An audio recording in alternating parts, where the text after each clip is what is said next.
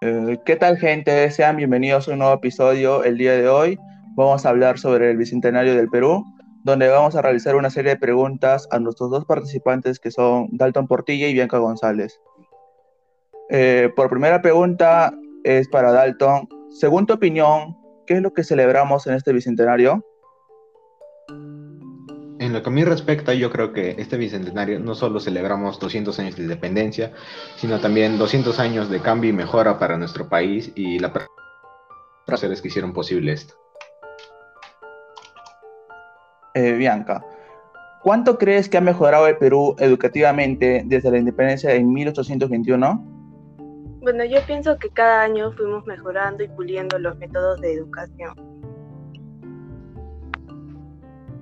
Eh, Dalton, ¿qué compromisos asumes tú como un adolescente comprometido con tu patria?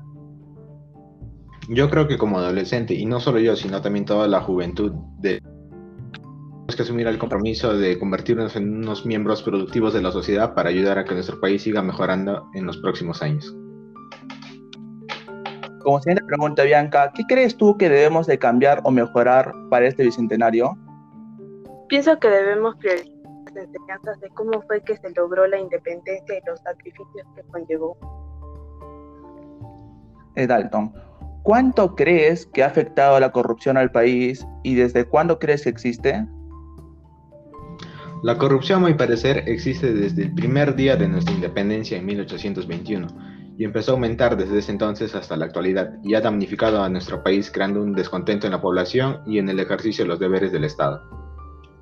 Como siguiente pregunta, Bianca, según el contexto de la pandemia, ¿qué tipo de celebraciones o actividades podríamos realizar en casa?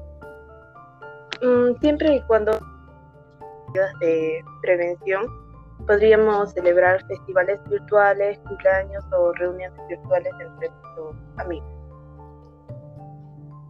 Como siguiente pregunta, Dalton, ¿cómo crees, como adolescente, cuál crees que es tu papel en el futuro del Perú? Yo creo que mi papel en el futuro de bien y ayudará a que mi país siga mejorando. Como última pregunta, Bianca, ¿qué palabras crees tú que exaltan o son símbolos o que marcan en nuestro país?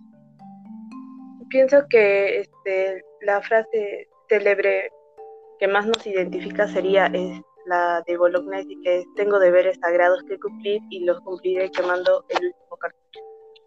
Esto ha sido todo todo por hoy. Hasta la próxima.